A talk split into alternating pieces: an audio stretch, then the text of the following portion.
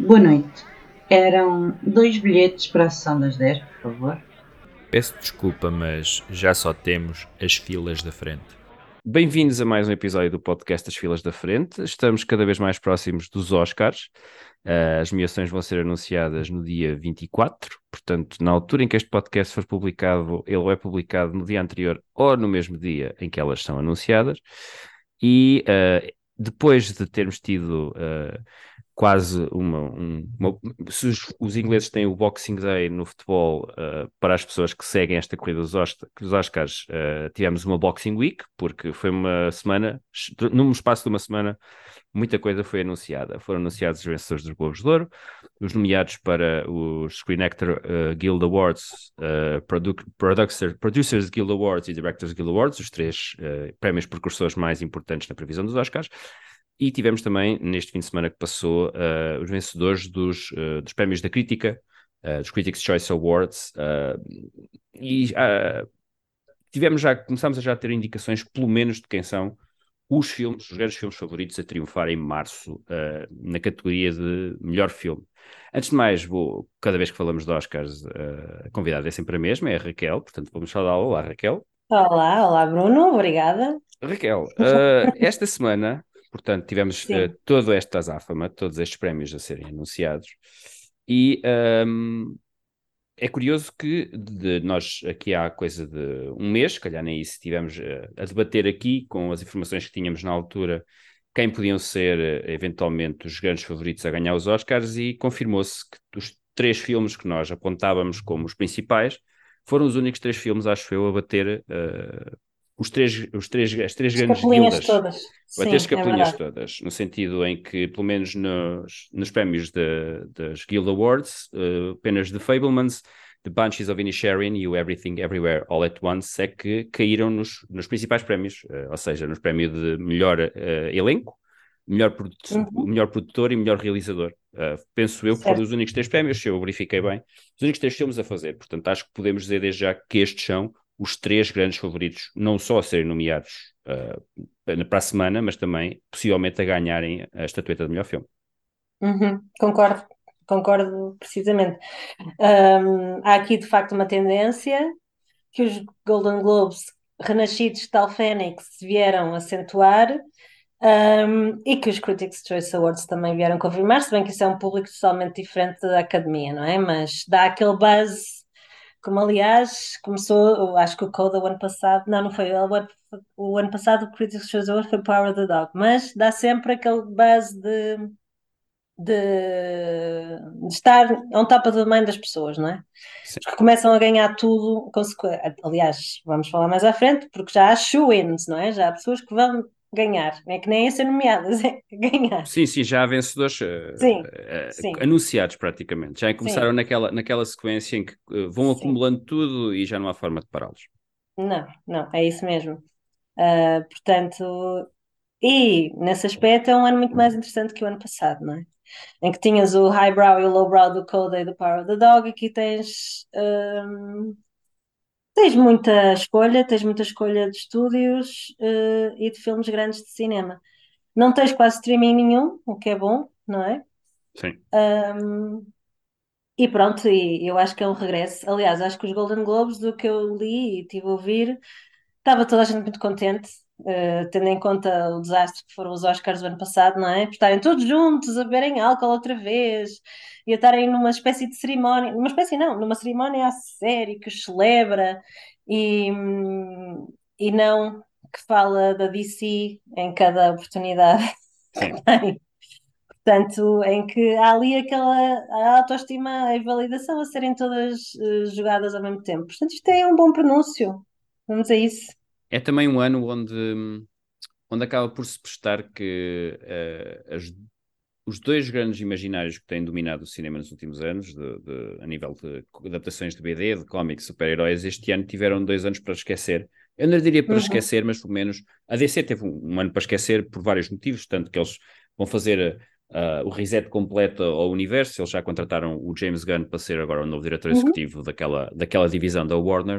Uh, e, e, portanto foi uma desgraça. Na, na casa da Marvel não podemos chamar de uma desgraça, porque de facto mesmo não tendo um filme a atingir um bilhão de dólares, eles tiveram pelo menos três ou quatro que andaram entre os 700 e o bilhão, portanto isso nunca é mau, uhum. mas foi um, quase certeza um defraudar de expectativas na Marvel. Portanto, este uhum. ano claramente não foi dominado por nenhum desses, nenhum desses estúdios, nem nenhum desse, nenhuma desses ramos de, de entretenimento. Este ano foi dominado por entretenimento mais clássico, por uh, coisas mais clássicas a nível de, daquilo que se considera que é um filme comercial uh, uhum. em Hollywood. E acho que isso vai ajudar a que, pelo menos, a, a, conversa e a narrativa sejam, sejam muito diferentes. Os dois principais filmes do ano, para quem não sabe, a nível de bilheteira, claramente foram o Top Gun Maverick e o Avatar, The Way of Water, que acho que teve até um percurso muito parecido com o primeiro, onde o, acho que quando uhum. o primeiro uhum. exterior não gerou assim tanto dinheiro quanto isso, mas depois, com o passar do tempo, foi acumulando aquela quantidade absurda de dinheiro uh, que fez com que ele fosse, e acho que ainda é porque eles agora fizeram uma reposição e ele voltou a estar no primeiro lugar, o filme sim, mais sim, dinheiro sim. fez nas bilheteiras. E portanto, é uma conversa dominada essencialmente por uma adaptação, uma, um, uma sequela de um filme dos anos 80 e por um realizador que representa os anos 80, que é o James Cameron, uh, a uhum. nível de, entretenimento. E acho que isso vai ajudar a que a cerimónia este ano, inevitavelmente, tenha de fugir dessa. Daquilo que nós já falámos aqui várias vezes, de, dos erros Sim. da cerimónia do ano passado, isso tenha de concentrar noutras coisas. Falaste dos Globos de Ouro, e é inevitável uh, uh, não comentarmos pelo menos os dois grandes vencedores dos Globos de Ouro, uh, a nível daquilo que são os dois principais prémios, ou seja, o melhor filme de comédia. Foi sendo que a, exato, sendo que a qualificação é sempre dúbia, não é? Eu, eu vi o, Banshees of Inisherin. Sim, não faço o, ideia. Onde é que, Banshees, quer dizer, é um... E o Banshees of Inisherin ganhou o prémio de comédia quando. Epá, tu não viste o filme, mas eu já vi. Eu rimo uhum. ocasionalmente, mas o filme não é uma comédia. Uh, não é de todo.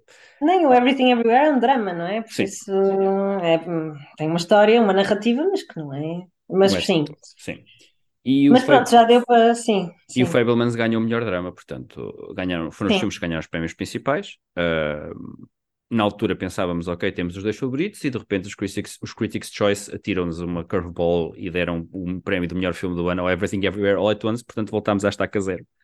E o ensemble deles... que foi para o Glass Onion, que estava morto, sim, não é? Sim, o ensemble o foi, Glass foi Onion morreu de repente para tudo, não é? Sim. E que agora ganhou assim uma lufadinha de ar fresco, portanto, melhor não ensemble. Se, não sei se será suficiente para levá-lo a. Não é, não, mas lá está, cria algum buzz, não é? Sim, é mas. Eu Aliás, que... é o único, falando de streaming, é o único streaming. O Glass Onion, que anda aí, ainda, não é? Sim, olhando aqui, olhando aqui para a lista, é de facto o único filme vindo dos streamings que uhum. vem eventualmente, é poderá eventualmente entrar. Sim. Sim.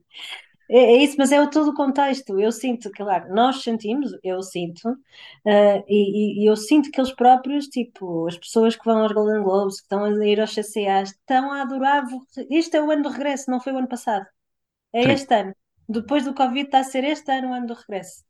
Um, é como tu dizes, não só as estruturas mais clássicas a nível narrativo, mas também a nível dos próprios prémios. E, e pronto, isso ainda bem que está a acontecer. E há aqui uma série de histórias que ajudam, porque uhum. uh, muitos dos favoritos uh, nas principais categorias são pessoas que habitualmente não estão neste circo. Uh, o o Kelly Kwan, por exemplo, que esteve fora uhum. anos da indústria e que, 30 anos. Quando Foi. aparece, eh, se, se vires, por exemplo, o Instagram dele, ele parece mais um fã nas fotografias que tira, porque ele claro, quer tirar fotografias com toda a gente que está, todo contente, portanto dá outra energia. Sim. O regresso do Brendan Sim. Fraser também é outra história que se Sim. pronto, tem cativado as pessoas, a próprio, o próprio sucesso a nível de prémios inesperado do Top Gun Maverick, portanto, uhum. há uma série de histórias que são inesperadas e que criam não sei, cria uma, uma, uma espécie de ligação emocional. Sim, As sim. pessoas estão investidas nestes sim. prémios. Isso é, já não se vê, como dizíamos antes em off, desde o, o Parasites. Portanto, o próprio RRR, não é? Sim, há uma campanha, ainda hoje estavam estava a comentar com dois amigos e eles estavam a dizer que há uma campanha forte no Twitter para ver se ainda no meio um filme para melhor filme. Uh, ainda chega não... aos 10, exatamente. É. Portanto... Eu, acho que, eu acho que não vai acontecer, mas pelo menos mostra o quanto. Quer dizer, a campanha, com a certeza, é quase toda movida por, por indianos, uh, que são uma, tem um país com uma população enorme e que, de facto... são milhões e chegam sim, a pessoas. Têm reunido, têm, têm -se reunido em torno do filme, principalmente quando é um filme que tem uma real hipótese de ganhar pelo menos um Oscar. Nós já vamos falar sobre isso. Uhum, uhum. Um, mas há, há um buzz este ano em relação aos Oscars que não havia no ano passado. As pessoas ah. estão emocionalmente investidas na corrida coisa que também não existia o ano passado. Ano passado também nós falámos sobre isto já na, edição, no, na última vez que tivemos uma conversa sobre, sobre os Oscars. O ano passado não havia de facto, uh, digamos que não havia um filme que, que não, havia um muito artístico. Sim. Havia, havia um... muito artístico e muito comercial. E muito havia a, a Jane Campion a filmar um, um cowboy gay uh, no Montana uh, e havia depois uh, um, um filme com, com surdos e havia um filme a preto e branco passado em Belfast. Uhum. Portanto, tudo filmes de nicho que, que, a maior parte das pessoas devem ter olhado e, e nem sequer conheciam, com uh, atores que também não, são, não estão exatamente, tirando talvez o Benedict Cumberbatch, na, na, na, na ali na, onda de, de, de não, e havia também aquela coisa de isto ainda não está normal a nível de Covid, portanto a cerimónia vai ser adaptada e nós estamos a tentar rentabilizar isto. Portanto, nesta altura já se veio dizer X prémios não vão ser apresentados ao vivo, por isso não havia, não havia entusiasmo. Não havia aqui coisas tipo que as pessoas estivessem a antecipar e, este ano há e parece-me um regresso e, e, é bom porque no fim do dia nós fizemos esta análise depois quem vê os Oscars somos nós. Não Sim. são pessoas novas. Portanto venham, venham ter connosco. Sim, porque é isso que nós queremos de facto. E, e espero que eu, eu não, não sei eu, por acaso, ainda não, não estive a, a fazer esse exercício, eu hei de fazê-lo por causa de, de, um futuro, de um futuro episódio sobre filmes que fazem a efeméride deste ano, portanto, que potencialmente poderão ser homenageados pelos Oscars. Ainda não uhum. estive assim a correr, mas espero que, que eles este ano tenham, tenham pelo menos mais, mais cabecinha e bom senso, uh, que, mesmo a preencher, que... a, a preencher a cerimónia. Pronto. Do que o Godfather o ano passado. Sim, do que o Godfather, entre outros, uh, no ano passado. Um, houve outros prémios menores que foram sendo anunciados esta semana. Uh, hoje, por exemplo, foram anunciados os Annie Awards, os prémios de, de animação. Um, o, há críticos todos, os, todos os dias a saírem. Há críticos uhum. todos os dias a saírem, eu estou apenas a considerar aqueles que são mais principais. Os Annie Awards, os dois filmes que principalmente nomeados, nenhum deles é da Disney. Nós já tínhamos alertado uhum. para essa possibilidade de nenhum filme da Disney ganhar este ano. Essa possibilidade está a acentuar-se cada vez mais. Os dois filmes mais nomeados foram um, o Marcel uh, da Shell, um, uhum. with, the, with Its Shoes On, uh, que por acaso, apesar da quantidade de nomeações, não foi nomeado uh, para filme, filme de animação, porque acho que ele conta como filme indie, portanto há uma categoria à parte para isso. Mas uhum. o, grande, o grande nomeado foi o Pinóquio do Guilherme Del Toro, que assume, que já tinha assumido, na minha opinião, o, o, o estatuto favorito para vencer esta categoria. Certo. E este ano, Concordo. sim, este ano Podemos Disney, começar por aí. Sim. Acho que é um lock-in, um Pinóquio, sim. sim. Acho que é um daqueles. É muito difícil. e a categoria de, de, melhor filme de animação, por norma, costuma ficar resolvida muito cedo, principalmente quando saem os Annie é Awards. É Nós já conseguimos perceber, pelo menos, uh, quem é, que, quem é que é o favorito destacado e invariavelmente uh, o filme mais nomeado para os Annie Awards acaba por ganhar o, o, filme de animação, portanto o filme tem tudo, tem tudo a seu favor, tem um realizador muito conhecido por trás, tem o Guilherme Del Toro, que ainda há coisas assim. Que é muito anos. amado pela Academia. Nota-se, uh, ainda, eu ainda há, há uns dias vi um, uma, uma espécie de uma cimeira realizada pela Netflix de, que chama dos Três Amigos, portanto o Quaron, o Del Toro e o Inharrito estavam todos a falar. Portanto, ele está a aparecer em vários talk shows, ele claramente tem muito entusiasmo é um este convidado. filme, é um ótimo convidado também uh, é, é muito uh, entusiasta em relação à animação e, portanto, o filme também é muito bom e acho que está tudo é reunido é para, que, para, que, o prémio seja entregue. Uh, eventualmente, depois podemos falar quem, quem, serão os outros nomeados, mas eu acho que este é um daqueles Oscars que já está praticamente é. entregue. Sim. Também acho que sim, concordo. Perfeitamente. E vai ser bom porque as pessoas adoram o Del Toro, ele vai subir, vai fazer um bom discurso, vai ser bom um espetáculo. Portanto... Sim, sim, sim, sim, sim. Uh, é espere, esperemos que ele beba tequilha antes. Uh... Acho que foi isso que resultou com os Golden Globes. Não havia quase água e a comida estava muito longe. Sim, houve lá, houve lá ótimos discursos, de facto. Um, uh, e entre outros prémios que têm saído também, têm saído alguns prémios mais técnicos, um, uns outros prémios surpreendentes, por exemplo, a nível de fotografia, por exemplo, há filmes que, que, que, eu pelo menos esperava que, que, estivessem e não estão, por exemplo, o Avatar The Way of Water não está, um, o Fablemans, por exemplo, também não está, e é do Janusz Kaminski, que é normalmente um, uhum. um daqueles diretores de fotografia que, uh, uh, muito amados, mas que aparentemente este ano não vai ter grande sorte. Um, e até mesmo um filme como o Babylon ou Banshees of Inisherin. Babylon ainda não Sim. vi, mas tem tudo para ser um daqueles filmes de grande fotografia. O Banshees of Inisherin tem uma fotografia discreta, mas muito bonita, mas também aparentemente não deve estar nas cogitações da, da, da Academia este ano. Um, uhum. Vamos começar por, por algumas das categorias principais, um, para lançarmos já quem nós vamos achar que vão ser os nomeados. Nós já falámos aqui em animação, portanto podemos começar por essa. O Pinóquio, acho que ambos concordamos que vai ser nomeado. Sim, sim eu falei do Marcelo e de uh, Marcelo de Shell e The Shoes On. Sim. Acho que também podemos concordar que é o outro, que é um filme muito low-fi, feito praticamente em, em, casa da Jenny Slater, que é, que é, que dá, que é quem dá a voz ao boneco principal, quem escreveu a história e quem produz também, com o ex-marido, acho eu. Portanto, uhum. acho que esse é nomeado. E depois o Puss in the Boots. O Puss in the Boots. Turning Red. É, Turning Red. E o, aqui a dúvida surge aqui. Um, eu vou fazer a previsão arrojada de que nenhum dos filmes da Pixar deste ano vai ser nomeado. Nem o Lightyear, nem o Strange World. Nenhum deles vai aqui aparecer. Salvo algum twist de última hora. Eu lançaria como quinto nomeado, eu acho que ambos concordamos nos, nos quatro que dissemos até agora, o Wendell and Wild, que é um filme uh, produzido pelo uh, Jordan Peele e o Keegan Michael Key, um, também em stop motion, mas um bocadinho diferente do, do Pinóquio do, do Del Toro e que também tem, tem sido muito falado nas, nas últimas semanas uh, com potencial nomeado para esta categoria. Uh, habitualmente, uhum. esta categoria é daquelas que tem, por vezes, uma, uh, um filme que vem de Nhures, normalmente estrangeiro. ele costuma ser japonês, mas este ano eu estive a ver na produção japonesa e não há nenhum filme que se destaque, portanto, não vou arriscar em meter isso. Não, não, não, eu concordo. Não sabia dessa wild card, mas os quatro estamos de acordo, sim. Pronto, eu vou-me só acrescentar esse e depois logo vamos ver se uhum. estamos corretos. Uh, uma categoria muito interessante este ano também é a categoria de filme estrangeiro. Uh, nós já falámos aqui do RRR, vou tratar de pôr RRR para eu não parecer um pirata, que não vai. Sim. Não vai porque a Índia não enviou.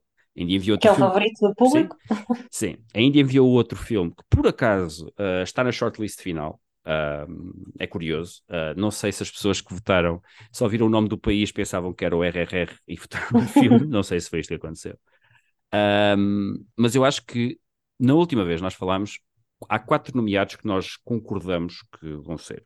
Na, nomeadamente o filme All... alemão, o Old Quiet in the Western Front, que eu entretanto vi depois disso, de facto, é um belo filme, é um, um filme de grande produção, um filme de guerra muito bem feito, valores de produção incríveis. Chega Há quem fale que chega aos 10. E já, e já vamos falar sobre essa possibilidade mais à frente. Um, até porque ele tem aparecido nestes prémios precursores das guildas, ele tem aparecido em várias. Uhum. Outro, quase, outro que César vai ser nomeado foi o que ganhou o Globo de Ouro de, de filme estrangeiro, é o Argentina 1985, uh, da Argentina, obviamente. O Decision to Live do Park Chan-wook, que eu acho que também claro. podemos considerar, uh, que é um que eu também vi, vi no entretanto, e de facto é um, é um belo filme, um, e o outro é o Close, o filme da Bélgica. Close, sim, concordo, sim. Que, que, também tem aparecido nestes prémios todos. Agora, resta aqui uma vaga. Quem é que tu achas que vai ocupar esta vaga?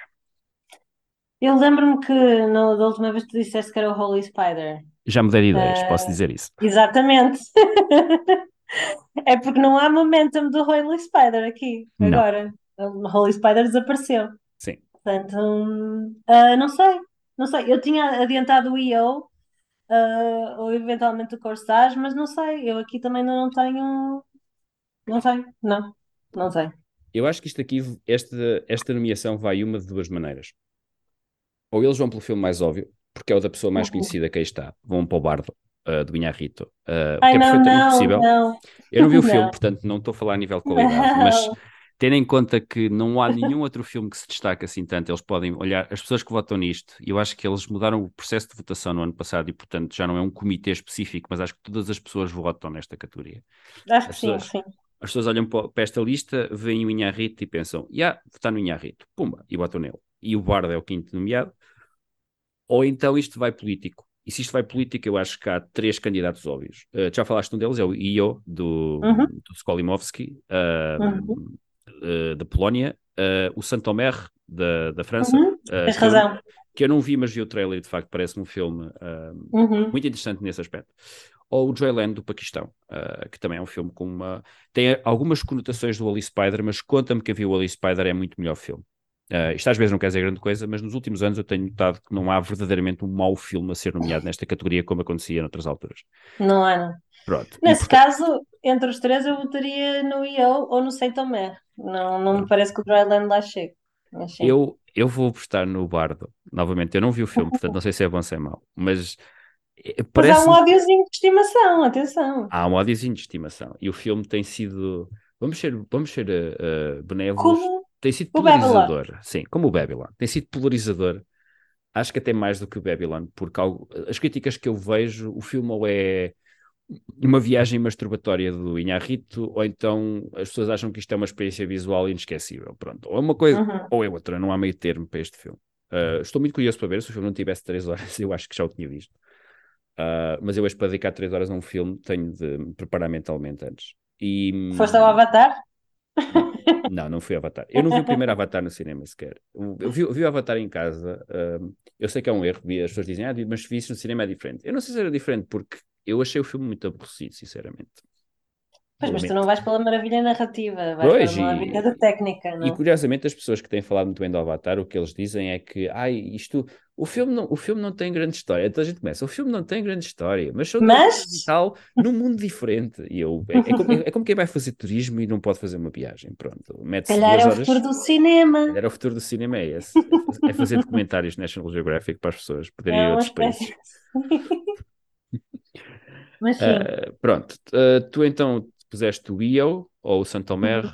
eu vou, vou, escolher o Bardo. Em alternativa ao Bardo, eu vou escolher o Santomer. Uh, ok. Porque, não sei, eu, vi, como disse, vi o trailer, li um bocado sobre o filme e parece-me que é um daqueles. E é francês também, é um país com alguma força nesta, nesta categoria. Sim, é verdade.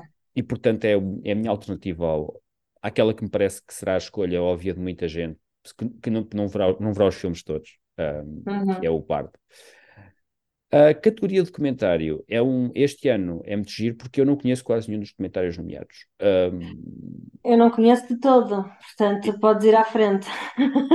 Eu, eu não eu, tenho sensação nenhuma. Eu sei quem é o favorito. O favorito é o filme ganhou Veneza, que é o All the Beauty and the Bloodshed, um documentário ah, sobre sim, isso, claro, isso, a claro, Nan Golden. Uhum. Um, e depois, entre aquilo que tenho lido, eu apostava no Navalny, que é um documentário da HBO sobre Navalny, que é é, há sempre uma vaga nestes, nesta secção de comentários, nesta categoria de comentários para o filme topical dos tempos que correm e é, acho que não há nenhum filme mais, mais apropriado para isso do que, do que este filme sobre o, o dissidente russo que uh, neste momento acho que ele está preso uh, na Rússia, uh, uma, uma, espécie de toma lá o Putin, que os atores da Hollywood gostam muito de fazer. Eu apostava no Fire of Love, que também é um filme, acho que sobre a comunidade gay, um, que também normalmente estes tipos de filmes são muitas vezes nomeados aos Oscars. Uh, o Descendant, e um, aqui pura e simplesmente como, como uma aposta de que há muitos fãs dele na academia, o Moonage Daydream do Brett Morgan, que também é outro comentário aqui que eu conheço sobre o David Bowie. Uhum. Uh, que pode eventualmente vir aqui. Um, eu fui ver a categoria nos últimos anos e têm sido nomeados vários documentários relacionados com música. Musicais. Aliás, o meu filme uhum. preferido da década que passou perdeu, que é o The Act of Killing, que é um documentário, perdeu esta categoria, perdeu este prémio para o, um documentário musical, o 20, 20 Feet of Stardom, 20,000 Feet of Stardom, acho eu, uh, que acho que era o nome do filme. Portanto, também é uma coisa relativamente popular. David Bowie é um artista ainda marcante, é, mesmo sim. passado este tempo que ele morreu. Uh, e portanto, acho que há aqui espaço para, para, para o Moonage Daydream ser o, o, o, quinto nomeado. Mas eu confesso e admito, é uma categoria sobre a qual eu não vi nenhum dos filmes ainda até agora. Uh, nem eu, nem, nem propriamente poucos, tive... Sim, sim conheço muito poucos, portanto estou aqui a fazer uma coisa muito no escuro. Uhum. Portanto, estas três categorias costumam ser, às vezes, são, costumam ser as categorias que mais vezes me fazem perguntas ou me pedem sobre como é que isso anda, etc. Estes são os nossos nomeados. Uh, alguma categoria técnica queiras fazer?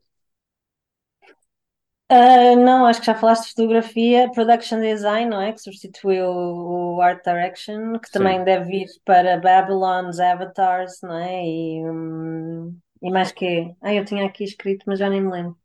Uh, production design, as minhas apostas são o Avatar, The, The Way of Water, uh, hum. o, eles O costumam sempre- Babylon. sim, o Wakanda Forever, que eu acho que vai ter um, um aparecimento muito razão, forte nas sim. categorias técnicas. O Everything Everywhere All at Once, um, para o peculiar do filme, e depois eu penso que a outra nomeação estará entre o Fablemans, o Elvis ou o Babylon. Sim, eu acho que vai para o Ba- Babylon. Não sei se eles não darão ao Elvis. O Elvis, eu, eu já achei o Elvis mais longe de ter assim um punhado valente de nomeações na, na, na terça-feira, daqui a uma semana. Ah, Sim, claro, mas também aconteceu a vida pelo meio, não é? Que lhe Sim. deu um buzz inesperado. A vida ou o seu contrário, portanto, isto agora também tem uma ligação emocional aqui. Para quem não, não está Ah. ao corrente, a Lisa Marie Presley, a filha de Elvis Presley, morreu. anteontem. Única filha, única filha morreu anteontem. Ela, aliás, tinha estado. Anteontem não, ontem. Nos Ela Golden tinha- Globes. Ela tinha estado nos Golden Globes. ahm, e, portanto, ah, pode haver, como acontece muitas vezes, esta, esta vontade de, de homenagear a família Presley através de um conjunto de nomeações para o filme. Mas está Ah. bom, se for em Sim, técnico, está bom. Se forem técnicos, está, acho, está- claro, acho que está Qualquer ótimo. filme do Baz Luhrmann pode ser nomeado por mim. E eu fui, eu fui verificar precisamente, e os filmes do Baz Luhrmann, esta categoria, eu não sei se ele nos últimos quatro filmes que fez, três deles foram para esta categoria. Eu acho que ele foi nomeado pelo, pelo no Moulin Rouge, tenho a certeza. O Great Uhum. Gatsby, eu não sei se não chega a ganhar o Great Gatsby nesta categoria. O Moulin Rouge eu acho que também ganha.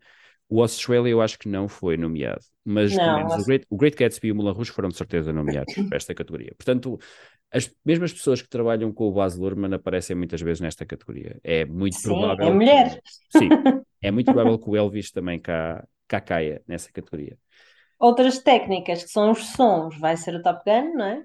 Sim, o Top Gun vai aparecer nas duas, quase de certeza. Tal como eu Uhum. me arriscava a dizer que o All Quiet in the Western Front também vai aparecer nas duas, porque os filmes de guerra Uhum. normalmente E Aparecem. tá- tem de haver guerra. Sim. Tem de haver guerra nos Basta-.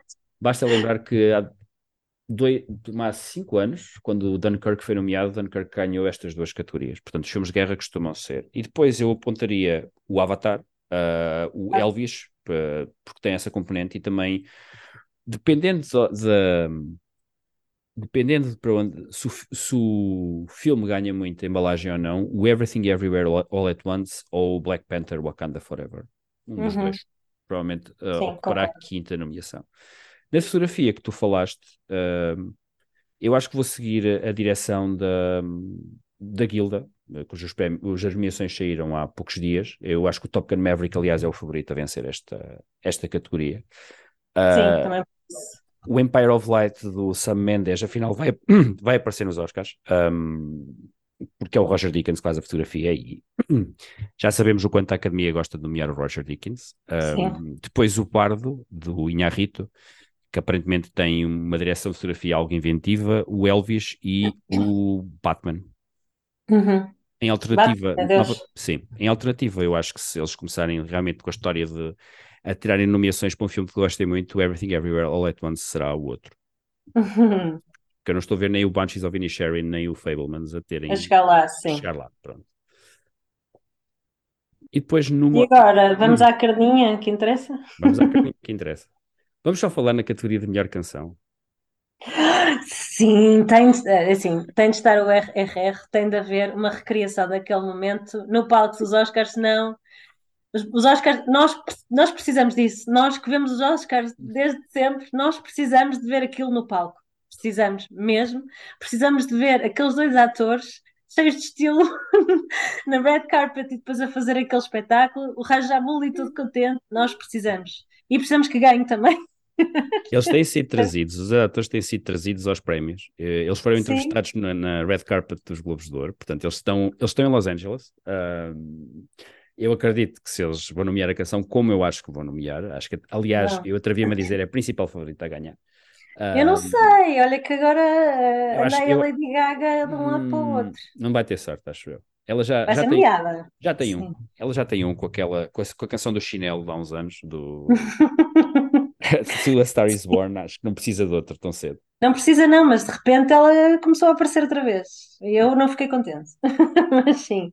Eu acho que, eu acho que os, os cinco nomeados, na, na- na Uhum. verdade, nós estamos aqui a falar, os cinco nomeados para mim são bastante fáceis. Uh, é o, o Nato Nato, a canção do, do RRR, uh, que vai ser nomeada, na minha opinião, vai ganhar.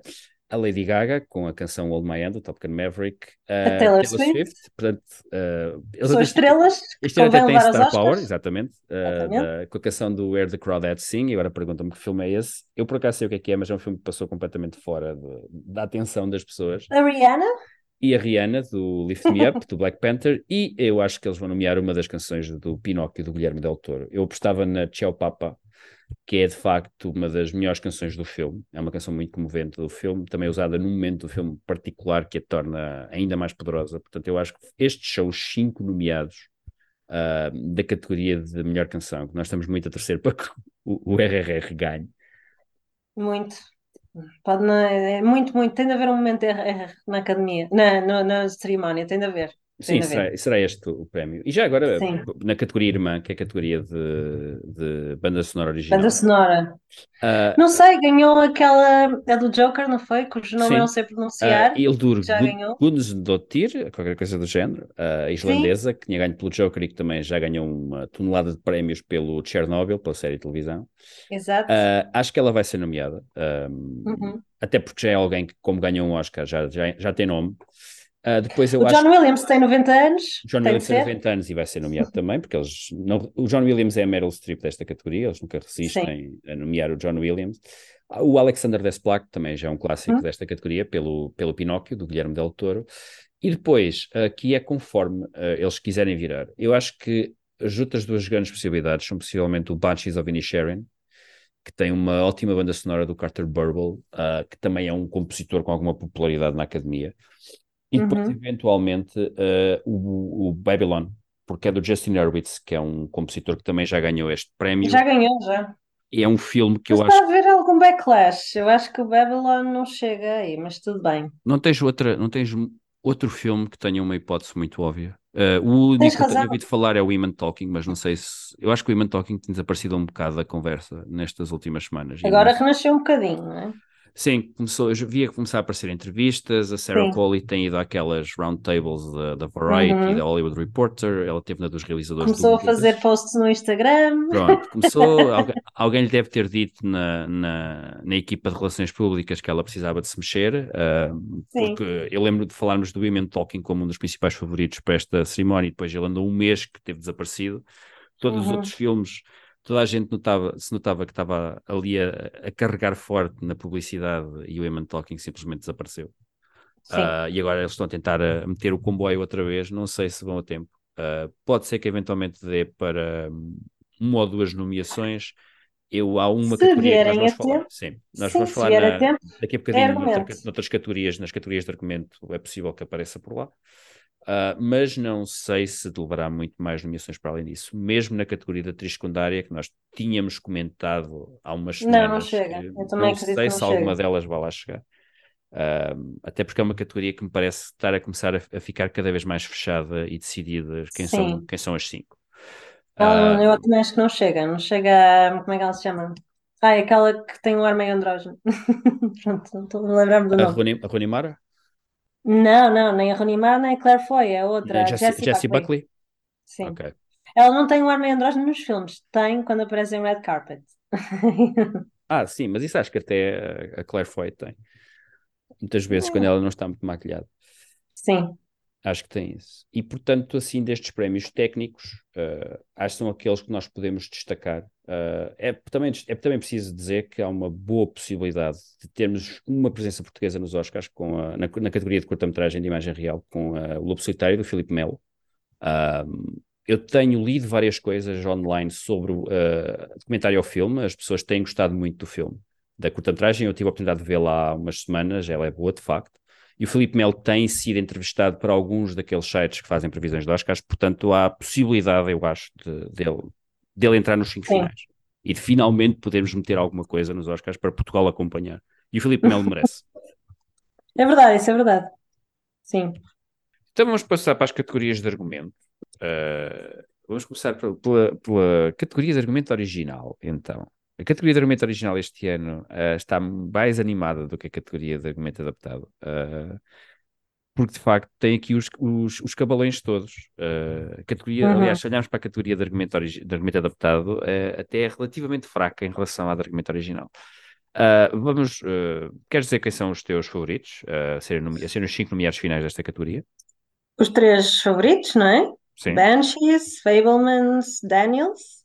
Acho que, é de, acho que é de registar que os três principais favoritos aos Oscars são três argumentos originais. Que é, exatamente. Eu, eu não, não, me lembro da última vez que isso aconteceu. Normalmente há é sempre verdade, um argumento é adaptado aqui ao barulho. É. Mas este ano. Há sempre um IP qualquer roubado, ou não sei o quê, não é? Sim. É verdade. E depois, acho que entra aqui o Todd Field também, no TAR. Sim, sim. Também parece que é um shoe-in para, para isto. E depois temos aqui um jogo de apostas. Temos. Podemos tem... ter uma, uma wildcard tipo Charlotte Wells? Eu penso que é, é, talvez seja por eu estar a falar do meu filme preferido do ano 2022, mas eu penso que ela tem uma boa hipótese de ser, um, ser nomeada, até porque as outras duas opções que eu aqui tenho, que é o Sam Mendes pelo Empire of Light e o James Gray pelo Armageddon Time, nenhum dos filmes tem registado sequer, enquanto que o, o After Sun, pelo menos, esteve, está na lista dos BAFTA, uh, que eu sei que senhora. por causa do modelo em que os BAFTA agora são feitos, é menos relevante, porque eles como têm cotas uh, relacionadas com uh, etnias, raças e género, penso eu, acho que são os três critérios. Cotas de diversidade. Têm. Cotas de diversidade, vamos chamar-lhes isso. Alguns dos nomes que vão ficar de fora não quer dizer que fiquem de fora porque ou não têm apoio ou porque os filmes são maus, é simplesmente porque não há lugar para eles. Uhum. Mesmo assim, a Charlotte Wells, que lembra-se, a Charlotte Wells nas cotas de diversidade cumpre pelo menos dois requisitos, ela é mulher e, ela, e é lésbica, portanto, uh, mas o filme é britânico, uh, ela é escocesa, se não me engano, e, e tem tido uma enorme recepção crítica. Ela, o filme está, está na shortlist para várias das categorias dos BAFTA, portanto, é um filme que vai ter um apoio dos votantes britânicos nestes Oscars. Os votantes britânicos não Sim. têm nenhum filme para onde se agarrar, acho eu, este ano, a não ser não. que eles de repente se comecem a virar para os primos irlandeses, com o Banshees of Inisherin. uh, E eu acho que, que, esta é uma nomeação que a Charlotte Wells pode muito bem conseguir. O Sam Mendes tinha entrado com a Tusa toda que ia ser o grande favorito, mas uh, Não vai, eu não acredito. Eu acho que vai, vai, mesmo ser a Charlotte, porque também é a única categoria onde ela pode entrar. Sim. Uh, portanto, ela, não, sim, ela não vai para não a realização. mais lado nenhum. Não vai para a realização, o filme também e não vai ser dar algum destaque. Esquece. Sim. Estas são as categorias da justiça, uh, embora possam ser injustas como foram ano passado. E portanto. Sim, aqui, não, não, me lembres disso, por favor. Aqui é onde permeias, ou pelo menos nomeias, quem está realmente a fazer eh, cinema diferente, inovador e mais. Uh, mais arrojado né, dentro do, da coisa conservadora que é Hollywood, não é? E portanto eu acho que vai ser aqui, acho que o reconhecimento vai ser aqui, não é? Concordo. Sim, esta é uma categoria que muitas vezes tem ou vencedores ou nomeados completamente fora, ou seja, de filmes que não registram em mais nenhuma categoria, mas de repente acabam aqui sem uma pessoa perceber muito bem porquê, mas que são invariavelmente não. filmes originais ou pelo menos que merecem ser reconhecidos. Eu lembro-me do caso Sim, do tu percebes porquê. Before, Before, Normalmente... Before Sunset, por exemplo, em 2000 não, 2007, Tu acabaste de dizer, tipo, são filmes que têm imenso buzz que as pessoas Sim. adoram, Pronto. só que não vão, não chegam lá em cima. Podes começar pelo Quentin Tarantino, onde é que foi Pulp Fiction? Eu acho, eu Podes acho ir ao Spike Lee, podes eu ir acho a que o. Quentin Tarantino, se falasses com ele hoje, ele trocava os Oscars que tem de, de argumento por realização. Tudo bem, mas é, foi ali que o premiaste no Sim, foi, Fiction. foi, é verdade, sim. Portanto... E, e lá está, é aquela categoria para onde tu envias normalmente os, os, Sim. Os, os, film, os, os tipos que tu queres pelo menos destacar ou condenar ao, ao exílio, como Jordan o Peele, Anderson. quer dizer, Jordan Peele já ganhou, o Charlie Kaufman ganhou pelo Eternal Surgeon of the Spotless Mind. Eu lembro que até o. É o que eu estava a dizer, eu agora estou-me a tentar lembrar do ano do filme, eu agora acho que é 2004 ou 2005, que é o Before Sun, Sunset, onde o Before Sunset, que tem uma escrita de argumento um bocadinho fluida entre o dois atores principais e o, e o, realizador, também chegou a ser nomeado nesta categoria e não foi nomeado para mais nada. Portanto, é, é, é normalmente a categoria que é escolhida para, para despachar. Corrigir injustiças. Sim, ou pelo menos destacar filmes que são relevantes do ponto de vista crítico-artístico, mas que certo. nós sabemos que não são chamados. Ou então, às vezes, aparecem aqui filmes que são diferentes, quando, como por exemplo, quando eles nomeiam comédias como o Bridesmaids, eu penso que chegou a ser nomeado nesta categoria. Exatamente, uh, sim. Tenho ideia disso. Uh, ou, ou, filmes como o Nightcrawler, que eu acho que também chegou aqui a ser nomeado, ou Ex Machina, que também. É. Os, os Critical são Darlings. as categorias mais diversas dos Oscars. Sim. os Critical Darlings são muitas vezes aqui nomeados. Ainda não há nomeados dos Writers Guild, não é? Não, e os Writers Portanto, Guild nós não já temos sabemos. aqui pistas sobre uma eventual academia, Sim, uh, ao contrário de tudo o resto, portanto, não saber, vencedores eu também não me atrevia, quer dizer, já foi para muitos lados, não é? Portanto, Sim. ainda não há aqui um favorito. E o Writers Guild tem sempre aquelas regras manhosas de elegibilidade que descontam logo Sim. uma série de, de- de filmes que depois acabam por aparecer nos Oscars porque eles não têm essas regras tão apertadas. E portanto nunca Uhum. se pode confiar muito bem. Mas eu penso que estes cinco nós dissemos, ou seja, o Banshees of Inisherin, o Fablemans, o Everything Everywhere All at Once, o Tar e o After Sun são cinco boas apostas para. Eu acho que sim, eu não consigo é dizer-te se fosse hoje quem é ganharia, não é? Mas sim, Eu acho que por causa de esta. estar tudo disperso. Eu acho que isto vai ter de depender muito de quem vai vencer noutras categorias, porque Uhum. nos últimos anos, então, isto tem acontecido. A, categoria arranja- a Academia arranja sempre uma maneira de equilibrar a distribuição de prémios. Portanto, imagina, eu acho que não vai haver nenhum filme que vá limpar Oscars ah, a Não. direito. Ah, portanto, eles vão distribuir. Vai depender muito de quem nós achamos que vai ganhar realização, quem vai ganhar filme, e eu acho que excluindo vai ganhar argumento, pelo menos. Sim, é Mas verdade. isso só mais próximo é que podemos. Na categoria de Uhum. argumento adaptado, acho que a conversa é muito mais simples. Eu acho que isto, é Sim. uma, isto é uma corrida. Eu nem sei se há, se há algum filme que nós possamos ir puxar fora dos cinco que eu vou dizer. Eu acho que esta, a favorita vai ser nesta categoria é, é a Sarah Pauli, no Women Talking. Completamente. sim. Ah, acho que é, não há grande Já falamos discussão. sobre ela, ela está-se a mostrar, portanto, Sim, está a mostrar as garras, está pronto. E depois Uhum. tens o The Whale, do Aronofsky, que eu acho que Certo. obviamente não é dele. Não é Tens do o- Samuel Hunter. Samuel Hunter, Agora tenho tens o Sim. Living, que é uma adaptação, Uhum. é um remake Do Ishiguro. filme, é um remake do Kurosawa pelo caso do Ishiguro, que ainda por cima é o caso do Ishiguro, é um vencedor de prémio Nobel.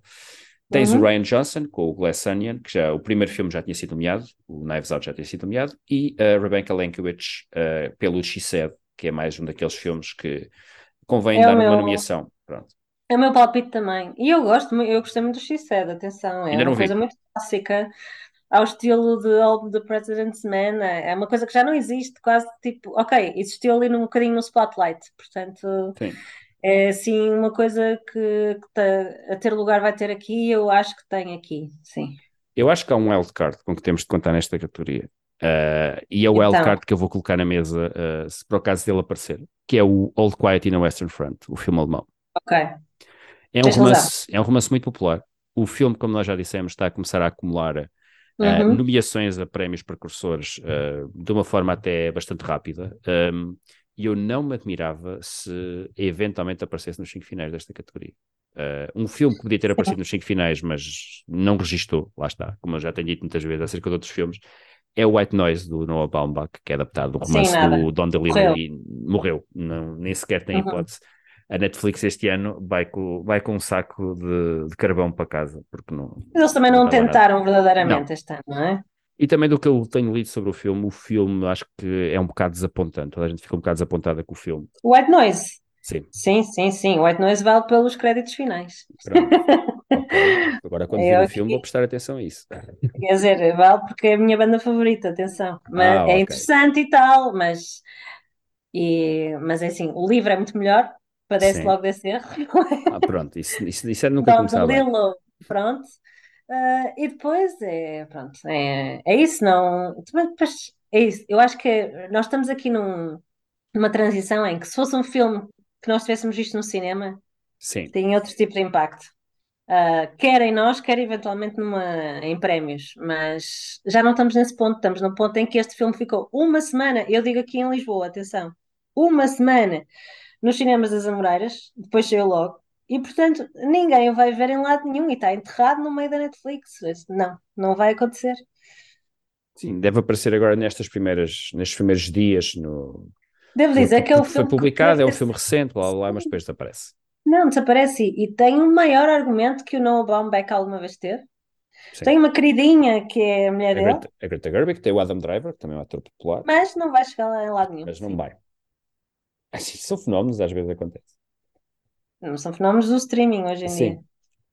Ora, eh, eu quase que sinto com vontade, se, se isto fosse quem é que vai ganhar, eu, eu senti-me com vontade de saltar à próxima categoria, que é a categoria de ator secundário, porque eu acho que isto está entregue. Nem vale a pena falar, não é? Isto é uma victory lap. Eu julguei que esta É. categoria, ainda falámos dela há umas semanas, julguei que esta categoria ia ser mais competitiva do que realmente é. Ah, mas o Kelly Kwan do, do Everything Everywhere All at Once Incontestável. tem tudo, tem, tem a história, Tudo.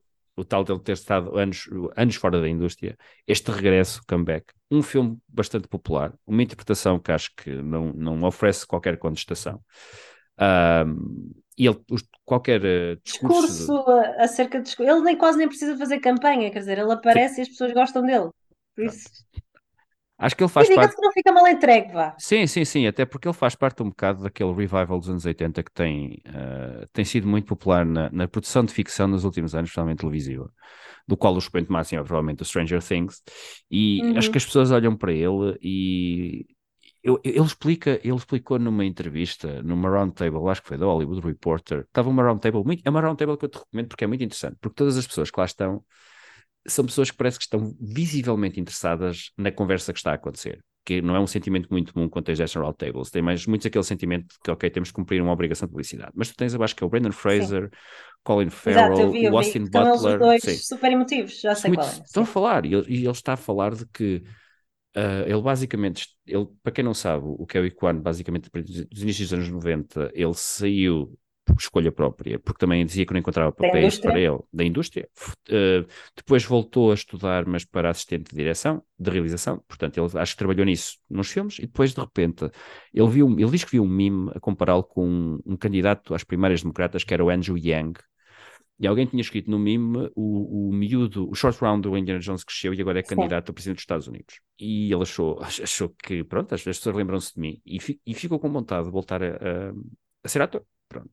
Uhum. E acho que de uma forma ou de outra, os Daniels também viram esse meme. E quando estavam a escrever o guião do Everything Everywhere All at Once para o papel de uh, Wen Wang, uh, que é o papel que ele interpreta no filme, eles lembraram-se imediatamente do, do Kerry Kwan. Foi um, ali um conjunto de fatores, uma história Cósmico. que mesmo, sim, mesmo que esteja a ser embelezada, é um conjunto de fatores interessante. É uma história interessante para ser contada. E, toda a gente viu Indiana. Jones, a nossa geração, toda a gente sim. se lembra dele. E toda a gente toda quer um gente... comeback, toda a gente quer este toda comeback. Toda a gente quer esse comeback, Pronto. sim. E... É, mas é um bocadinho, o fenómeno não é o, o, mesmo, mas é aquilo que aconteceu ano passado com o Troy Kutzer, não é? Que também foi uma sim, victory sim. lap. Sim. Toda a gente queria o discurso, toda a gente queria a coisa, a redenção, toda, e acabou por chegar lá e ganhar, portanto. Por razões diferentes, toda a gente lhe queria dar o prémio, uh, porque acho que eram naquela de se sentirem bem por estarem a dar o prémio a uma pessoa que tem um, uma limitação. Aliás, é, é uma pessoa lembrar-se quantos filmes é que o Troy Kutzer fez desde os Oscars, eu não me lembro de nenhum. Uh, às vezes acontece. Uh, mas o Kelly Kwan uh, tem este, este lado de nós termos saudades dos anos 80 e temos vontade de lhe dar o prémio, portanto. Ele é o, e é estamos o... a falar num ano de Top Gun, em Sim. que voltamos todos a estas, a estas décadas. Portanto, nós queremos isto, nós queremos, não vamos premiar o Top Gun, mas vamos premiar isto. Vamos premiar o Data e o Short Round e lembrarmos quando éramos crianças e, e, vimos o Indiana Jones e o Goonies. Eu acho que é quase um erro não irem buscar um, um apresentador dos Oscars anos 80 para host deste ano.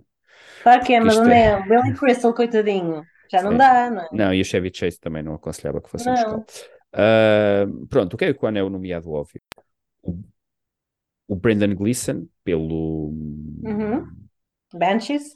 Sim, pelo Banshees of Inisherin. Depois temos o, o Paul Dano pelo Fablemans. Uhum. Uh, e temos também, pelo menos, o, o Barry Keegan também pelo Banshees of Inisherin. Na altura eu acho que discutimos sobre qual seria uh, qual uhum. seria provavelmente o...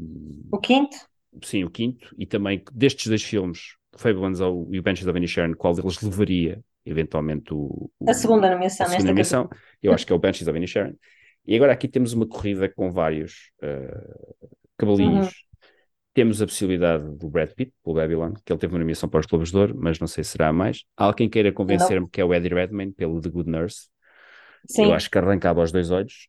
Um, pode ser o Judd Hirsch. O Judd Hirsch, pelo The Fablemans, depende do amor que eles tiverem ao filme. E o Brian Tyree Henry, minutos. pelo Causeway, que é um filme que Sim. também tem sido falado. Pronto.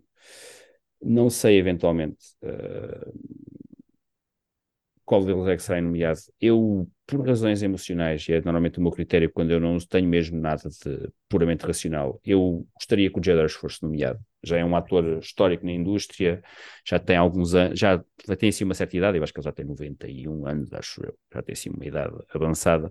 Ele é o, a definição dele é, é de ator secundário no papel que ele faz, ele aparece em pai três cenas e depois vai-se embora. E é uma interpretação que fica na memória de quem viu o filme.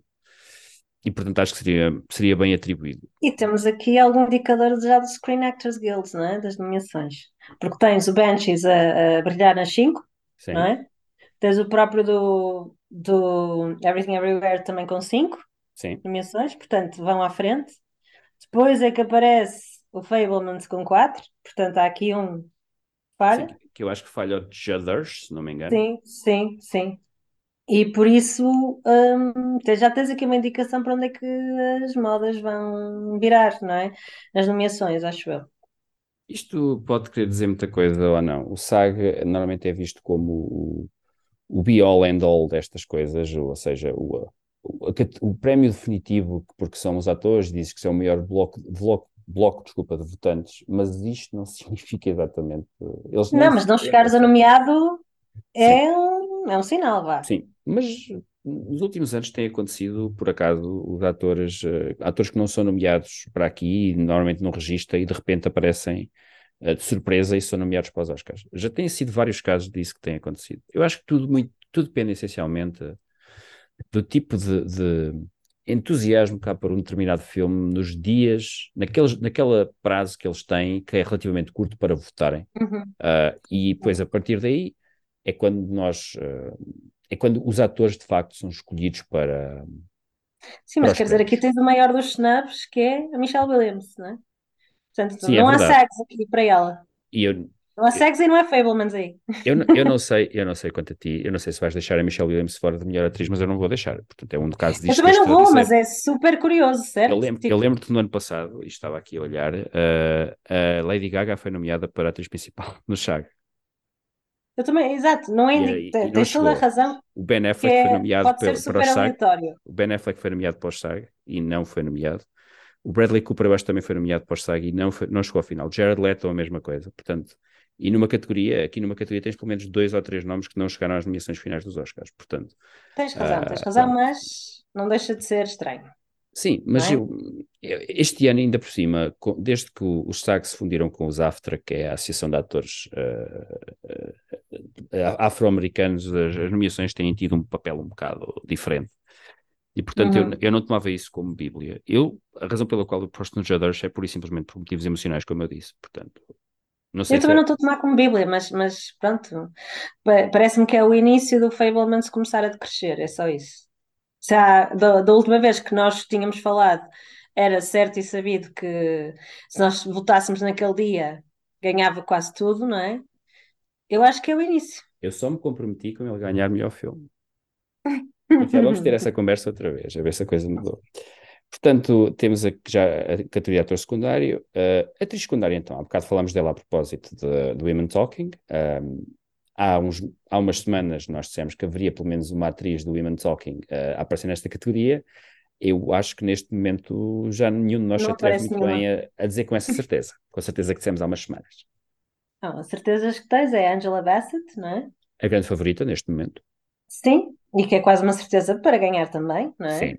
Não diria E uma portanto, certeza, mas, mas penso que está bem encaminhada para isso. Até porque é uma atriz que eu bem acho que não tem um Oscar sequer. E é uma atriz muito Não. respeitada, a Angela Bassett. É, e eh, dá um bocadinho, dá, vai dar a cred à Marvel, não é? Olha para nós que temos um Oscar em categorias ehm, que não sejam técnicas, não é? E a, e a Marvel Ah. bem precisa disso este ano. Outra pessoa que eu acho que vai ser é Jamie Lee Curtis e Sim. fico muito contente. Acho que é Shuen também. Sim, Fico muito contente mesmo. também. É uma atriz, é uma ótima atriz que acho que nunca teve muito bem o destaque que devia ter tido, mas este ano, felizmente, estão a olhar para ela de novo e acho que Ótima vai ser atriz de gerações e gerações e gerações de Hollywood. realeza de Traz Hollywood. isso tudo. Sim. Sim.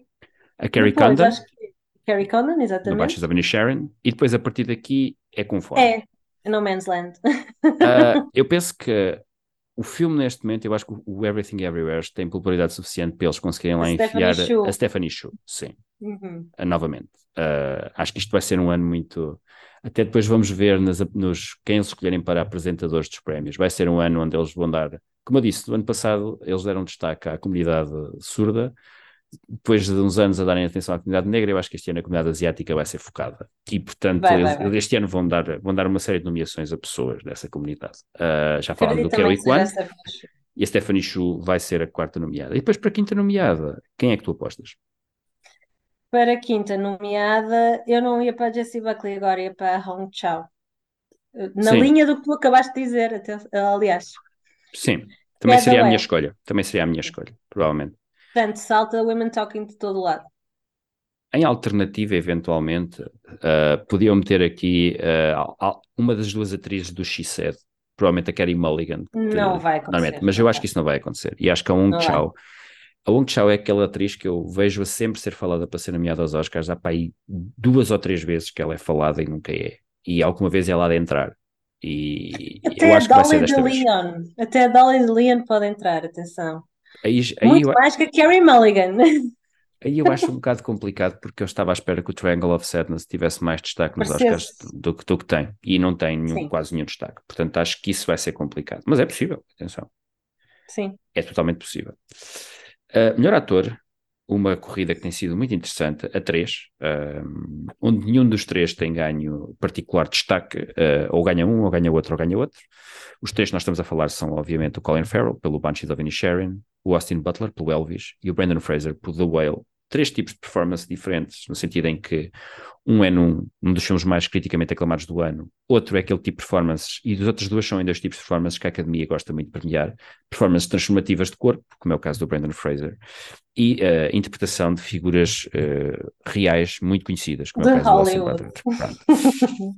Estes três eu acho que estão, estão Estão. garantidos, acho que não há grande, grande chance da coisa mudar muito. Depois, a partir daqui, eu acho que o Bill Nighy também é, é Sim, um- Bill Nye vai de certeza também. está acho. fechado. É o quarto, é o sim. quarto. E o quinto, E depois temos aqui, não o sabemos. o mesmo problema que tivemos outra vez.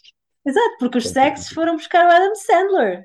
Não é? E o Adam Sandler está a aparecer em todo lado, entrevistas, roundtables, não sei o quê. nananã. O Adam Sandler, eu acho que ele, um, depois de, quase As ter pessoas sido gostam do Adam Sandler, atenção. ele depois de ter sido quase nomeado pelo Uncut Gems, eu tenho a ideia que ele meteu na cabeça que havia de ser nomeado por alguma coisa. Eu não sei se será por este filme, atenção, não consigo comprometer-me a isso. Mas ele claramente quer ser nomeado a alguma coisa. Ele vai trabalhar outra vez com os Safdie, uh, portanto, novamente a apostar num, num, em filmes longe daquilo que o tornaram muito conhecido. Uh, ele está com essa fezada de que alguns vai ter pelo menos uma nomeação para o Oscar. Eu não sei se novamente Uhum. será este ano. Eu acho Também que, não sei. porque tens aqui uma série de fatores Mas que é surpreendente estar no SHAG é. Mas o principal fator que aqui está é um senhor chamado Tom Cruise. Uh, Top Gun Maverick. Achas? Sim, eu, eu não sei, eu estou a dar só hipóteses. O Top Gun Maverick, eu se dissessem há um ano o Top Gun Maverick estaria na lista de nomeados para o melhor filme, eu ria-me, porque nunca na vida pensaria que isso podia acontecer, mas Eu facto, adorava que fosse o Tom Cruise, é assim uma coisa. o facto é que está, eles podem considerar que o Tom Cruise é, de- e é de facto o principal responsável pelo sucesso do filme, no sentido em que ele se mexeu para, para insistiu por tudo que o filme havia de ir parar ao cinema, ganhou a aposta, ele escolheu pessoalmente os atores, ele foi buscar os colaboradores habituais dele todos, portanto ele funciona ali um bocado como o produtor principal do filme. Eu não sei se isso será o suficiente, porque as pessoas Não gostam é só do filme. isso, não é? Estás a falar de um filme. Eu Sim. acho que ele ser nomeado aqui ia ser pela carreira toda, pela, ah, olha, vamos dizer de uma vez por todas, és uma mega superstar, porque é, é tipo, já falamos isto várias vezes desde o início, que é, ele é uma das últimas superstars, hum, que não é só celebridades, não é? É- Sim. é, tem esse ar de mistério todo envolto, tem, ele é uma das últimas de- de- desta geração, porque nem, não há nenhuma nesta categoria que tu disseste. Na Não. atriz, há a Kate Blanchett, pronto, ok. Se bem que também já não é a mesma coisa, não é, um- Não é a não mesma uma dimensão. Roberts, não é a mesma coisa. Não. Portanto, aqui seria justíssimo. Tipo, é dizer, pá, a indústria está aqui. Acho que ele não apareceria, mas acho que seria justíssimo. Hum, Acho que ele Era. aparecia. Não sei. É diferente, é diferente de mandar. Ele, ele disse não ia aos Globos de Ouro por razões eh, políticas que acho que ele até devolveu os Globos de Ouro. Ah, ah, acho que não nomearam sequer, mas ele não foi pelo filme por causa disso. Mas eu estou em crer que os Oscars para ele são outra coisa. Os Oscars são aquele tipo de pré- prémios de Hollywood que alguém, alguma estrela clássica como o Tom Cruise nunca diria que não. Ah, e eu tenho a ideia que ele ia aparecer lá. Portanto, Então, houve, se isso começa a ser uma possibilidade, então eu acho que ele é nomeado. As pessoas querem ver naquela red carpet. Eu acho que o que pode principalmente favorecer o Tom Cruise é que não há nenhum outro ator que eu esteja a ver Não. que, esta- que tenha uh, a buzz à volta para ser nomeado. Isto é tudo uma. Este quinto lugar, basicamente, vocês, para, as, para as pessoas que nos estão a ouvir terem uma ideia, isto é basicamente entre três ou quatro atores.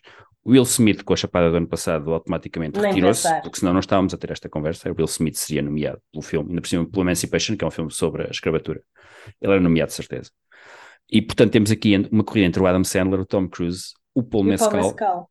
e, e pouco mais. Pronto. Podemos falar eventualmente do Jeremy Pope, que é um ator pouco conhecido em Portugal, mas que tem um Não papel chega lá. aparentemente muito interessante, mas precisava muito para chegar lá. E portanto, isto é entre três atores que têm, entre eles por motivos diferentes, têm poucas hipóteses de chegar, cada um. E aqui a Edge tem de ser dada ao Tom Cruise, porque ele afinal é a cara mais visível de um filme que vai ter eh, bastantes nomeações na terça-feira. E é Sim. por isso que eu acho que ele vai ser o quinto nomeado para esta categoria Eu Não por causa do- da complexidade do papel dele no filme, mas eu acho que a última vez que o Tom Cruise foi nomeado para os Oscars foi pelo Magnolia, portanto isto foi em Foi. 2000, nos Oscars que Foi. passaram em 2000, portanto E houve uma campanha gigante para ele ganhar e depois chegou e não ganhou. E foi em Barreto e ganhou o Michael Caine por Foi. Cider House Rules e acho que toda a gente ficou a olhar para aquilo como se tivesse Tipo, o sido que é isto? o que é isto? Sim. Um, e acho que ele, desde então, poucas vezes, uh, poucas vezes quis uh, apostar em filmes a sério. Eu acho que já comentámos isto quando Já, eu fiz ele um- mudou a sim. orientação da carreira, sim. Pronto, ele reorientou a carreira para uma forma diferente. Uh, acho que eventualmente nomearem-no nesta categoria seria, seria ótimo. Princi- Principalmente porque principalmente porque porque seria uma excelente oportunidade de tentar reorientá-lo para ele sair da esfera de ser só estrela da ação e talvez ter um incentivo até para arriscar um bocadinho mais nesta Não fase final da que carreira. aconteça, mas sim, não acredito que essa reorientação aconteça. Mas sim, seria justíssimo por todas as razões e mais alguma. Ahm, e toda a gente o quer ver lá, na verdade. É que, eh, eu nem estava a pensar nessa possibilidade de ele ir, mas sim, toda a gente quer ver lá. Eh, mas sim, temos um apresentador que não é muito, não vai andar ali a imiscuir-se nos assuntos privados na, no seu, no seu, na sua intro, portanto, sim, é, E é- E do que eu sei, é- ele é amigo dele, acho eu. Ou pelo menos eles, é, eles são, eles Sim. são, são, eles têm, têm ali qualquer coisa em comum, pelo menos. Sim. Temos um apresentador e é só eu dizer É, isto, é pá, já nem acredito. Temos um bolso este ano. Já tinha saudades. É, é. Ahm, melhor atriz então. Temos as duas grandes favoritas. Portanto, a Kate Blanchett, pelo Tar, a Michelle Yeoh, Uhum. pelo Everything Everywhere All at Once. Depois, a partir daqui, eu acho que há... Eu vou apostar na Michelle Williams, apesar de ela não ter sido nomeada para o SAG. Eu acho quase impossível a que Michelle. Williams não ser Sim. nomeada. Se o Fablemans vai ter, como eu penso, umas seis ou sete nomeações, em cate- a maior parte delas nas categorias principais. Concordo. Depois eu apostava na Viola Davis, porque é a Viola Davis, Uhum. apesar do filme ter tido alguns problemas na, na recepção que teve, principalmente por causa da perspectiva histórica que apresenta. Uhum. Também, também concordo. E aqui, eh, agora, é aquela história. Quem é que é a quinta nomeada? Que é o mesmo problema que temos no, na, em ator. Mas aqui, diferente, porque temos várias atrizes com argumentos semelhantes para chegar. Temos a Danielle Deadweller, que é uma atriz pouco conhecida, mas entra num filme que é o Till, que é um filme sobre o Emmett Till, para quem não sabe, que é uma Uhum. criança que foi, foi linchada por ter olhado para uma rapariga branca num, numa mercearia de um estado do sul dos anos eh, 50, acho eu. Ana de Armas Temos pelo a Margot Blonde Robbie. e temos a Margot Uhum. Robbie pelo Babylon. Quem é que tu achas que vai aparecer aqui? Eu, neste momento, eu diria a Margot Robbie. Honestamente, Por algum neste motivo? momento eu diria a Margot Robbie. Os SAG foram para a Ana de Armas, não é? Que é só tipo, por amor de Deus, tira, não, não se compreende. Não, por favor, não. Ahm, mas, mas eu iria para a Margot Robbie. Toda a gente gosta da Margot Robbie. O Babylon está a sofrer este backlash todo, mas ah, lá está, tem um Brad Pitt, tem uma Margot Robbie, e isto é aquele segundo filme, ou terceiro neste caso, não é? E as pessoas dão aquele desconto, ok, pronto, fizeste isto, mas depois voltas e fazes uma coisa pequenina outra vez e já gostamos todos de ti, não é? Está a ser encarado assim dessa forma, como uma Sim. extravagância pela qual todos os realizadores passam, mais ou menos, quando têm muito dinheiro e muito sucesso. Ahm, por isso eu acredito que seja a Margot Robbie. A Margot Robbie está em todo lado neste momento. Portanto, eu acredito nisso. eu vou discordar Então, e vou achar que é Daniel Deadweiler. Uh, porque de facto é uma, é uma desconhecida, o que é uma coisa que pode jogar a favor dela. É uma, uhum, ela tem aparentemente uma grande performance no filme. É um filme que tem sido tem tido os seus paladinos uh, no circuito de promoção. E eu uhum, acho que isso tudo junto vai levar a que ela seja nomeada. O ano passado houve a história de acho que nenhuma atriz de cor foi nomeada nesta categoria. Uh, uhum. e este ano acho que eles vão fazer o, o, o overcorrection e vão, vão pôr os dois, vão pôr duas. Em alternativa, uma campanha de Twitter que eu descobri que tem aparecido. Eu sei, vais falar disso. É pela, é pela Andrea Riseborough, que é uma atriz que não é Sim. muito conhecida, uma atriz britânica, mas que todas. E não, quando eu estou a falar de Twitter, não é o anónimo do Twitter, são Não, são vários celebridades. atores, celebridades muito conhecidas, que estão a Uhum. fazer um empurrão enorme a ver se a Andrea Riseborough, com um filme que eu nunca É verdade. ouvi falar, mas é que aparece do nada da última hora, a Uhum. ver se ela é nomeada. Eu não tenho qualquer tipo de informação sobre isto, porque ela não tem aparecido nos prémios, portanto não tem sido nomeada para nada. Não.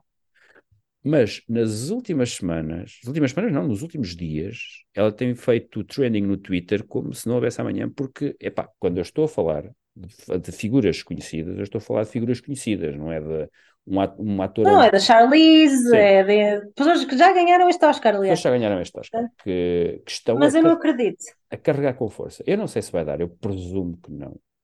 O que Ah, eu diria era, sim, o que eu estava a dizer era que o efeito Twitter não acredito que vai acontecer porque houve demasiado Twitter o ano passado na cerimónia. Ninguém se quer lembrar de quando o Flash entrou na Speed Force, ou lá o que é que é, desse efeito de Twitter, não é? Portanto, vamos evitar o Twitter all along, acho eu. Ah, e siga, não acredito que esta, como é que ela se chama? Leslie? Não Não, acredito. Andrea, Ela- An- Andrea Andrea. Riseborough. Pronto, Pronto, não é acredito que chegue lá, Pronto. não acredito. Acho que se ela tivesse começado mais cedo, tinha tido mais sorte.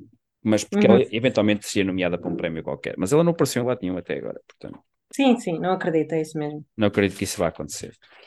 Ah, vamos passar para realizador, a penúltima categoria que, que vamos discutir. Ah, também temos aqui, como nas outras, três ou quatro nomes que acho que não vamos discordar muito Não. sobre quem vai ser nomeado. Ah, o óbvio, e é o, neste momento o grande favorito a ganhar, é o Spielberg, Steven Spielberg, pelo. Fablemans. Depois temos o Martin McDonagh, num filme já Certo. visto, no sentido em que também dizíamos, ah, quando foram os, os três cartazes à beira da estrada, ah, ah, Martin McDonagh vai ser nomeado. E depois chegaram as nomeações, pumba, não foi. Eu acho que este Mas ano, vai.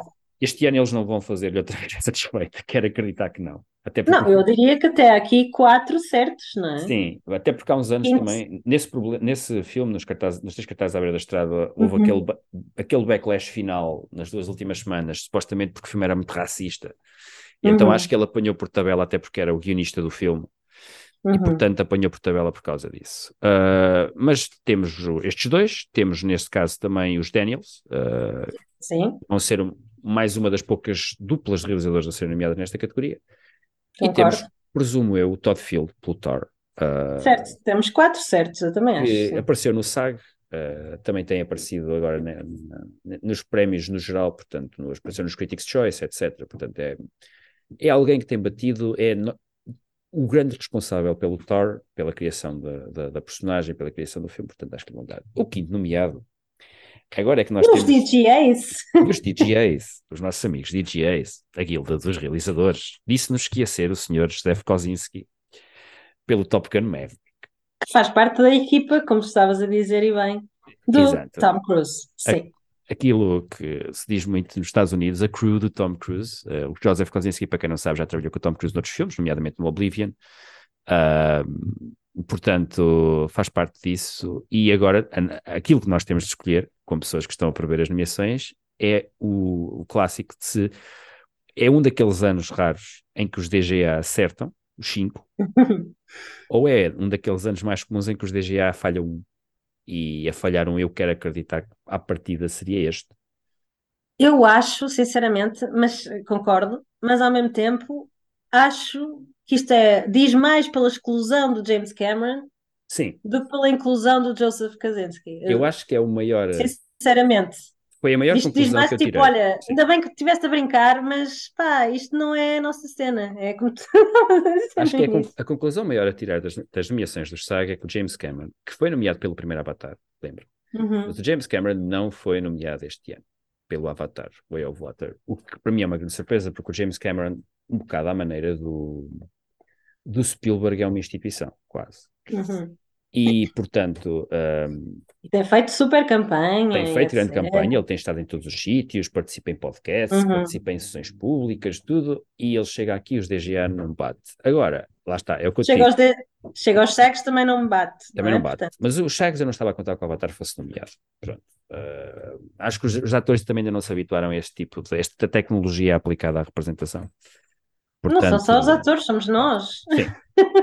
nós não reconhecemos aquilo como atores. Ponto. Mas nós não, nós não votamos no saco, portanto não somos contados para isto. E, e portanto, a, a pergunta que eu te faço é: ah, tu confias nestas cinco nomeações do DGA? Não, não consigo confiar na quinta, sou como tu. Mas adorava que fosse exatamente assim. Tenho de confessar que adorava que fosse exatamente assim. Top Gun all the way, venha o Joseph Kaczynski, saia o, o James Cameron, mas sadly não acredito que aconteça. Então achas, achas que é o James Cameron que vai ter este quinto lugar? Quem é que tu achas? Quem é que eu acho, ah, fora Uhum. o James Cameron e o Joseph Kosinski? Foi uma wild card do DGA. Ah, o Edward Não vai entrar uma mulher. O Já Edward- deram duas.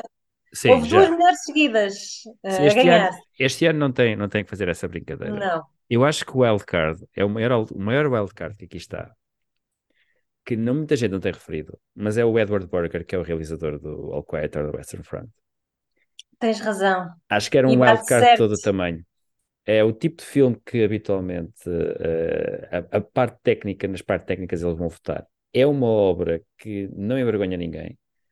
É um filme também muito bem conseguido. Vai ser nomeado para Bate melhor filme certo. estrangeiro. Portanto, É acho que é o grande wildcard daqui. Muita gente está a falar do gajo do, do RRR, o Rajamouli, mas eu não acredito muito que isso vai acontecer. Mas o, o alemão, eu acho que há uma boa possibilidade de ele poder vir a Bate ser certo wildcard. com ser nomeada em argumento e eventualmente até Sim. em melhor filme. Portanto, bate certo. Sim, porque ele. Este é um filme que vai ter eh, variadíssimas nomeações a Oscars, mas acho que já podemos discutir isso quando chegarmos a melhor filme, porque acho que vamos falar desta Uhum. possibilidade do All Quiet on the Western Front ser nomeado para melhor filme. Em melhor filme, eh, vou, vou fazer o meu jogo preferido de melhor filme, que é eh, se só fossem cinco, quais é que eram os Certo. nomeados? É verdade, já fizemos isto antes, não é? Sim, Portanto, eu punha uh, Fablemans, Banshees, sim, uh, Everything Everywhere, sim, Top Gun, sim. uh, e agora. Ai, não sei, desembaralhando. Hum, Tar, talvez. Sim, eu punha o Elvis, porque vai ter, acho que vai ter mais nomeações do que, o Ta- do que o Tar. E portanto, aqui temos seis. Acho que não há grande discussão sobre estes seis. São seis filmes que Não. vão estar nesta, nesta categoria. Nós, Uhum. nós não sabemos, relembro. Os Oscars não dão o número certo, dizem que é um número, dizem que não podem ser mais de 10, mas não especificam quantos.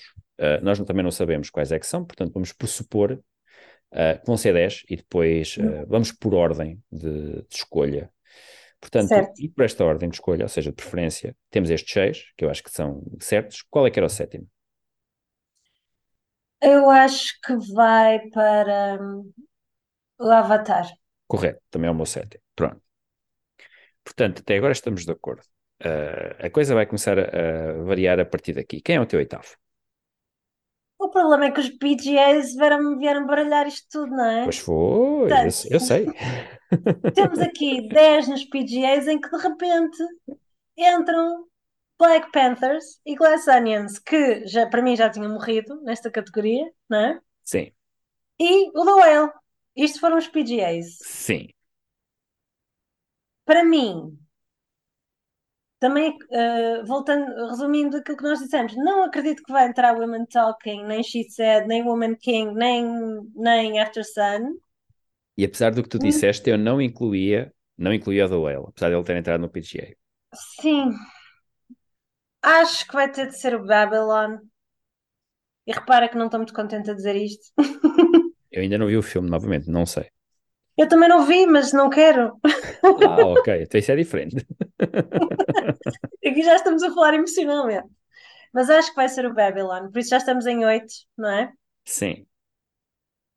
Concordo que o Whale não chega lá. Não sei como é que chegou aqui aos PGAs. Acho que aí sim foi tipo uma entrada, tipo, por causa possivelmente de Brandon Fraser, não sei. Ah, concordo que o RRR não chega lá Sim, também concordo. E portanto acho que entra o All Quiet on the Western Front. Ah, e o resto já falamos sobre tudo, já excluí quase tudo. Portanto, nem sei se vão ser 10, não é? No fundo. Sim, nós não sabemos se vão ser 10. Normalmente costumam ser 8.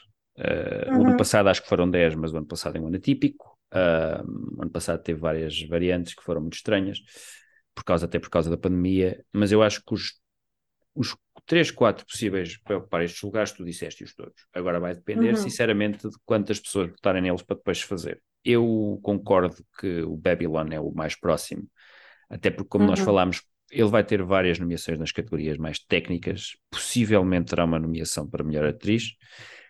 Há um long shot de ter uma nomeação para ator secundário com o Hum. Brad Pitt, mas embora Não não, vai acontecer. acredito que isso aconteça. Ahm, mas já há essa possibilidade, eu acho que é um bom oitavo. E eu penso que o All Quiet on the Western Front e eventualmente o The Woman King são os outros dois. Hum, não acredito. Embora eu desconfie, tenho a secreta desconfiança de que a Disney vai fazer um all-in no Black Panther.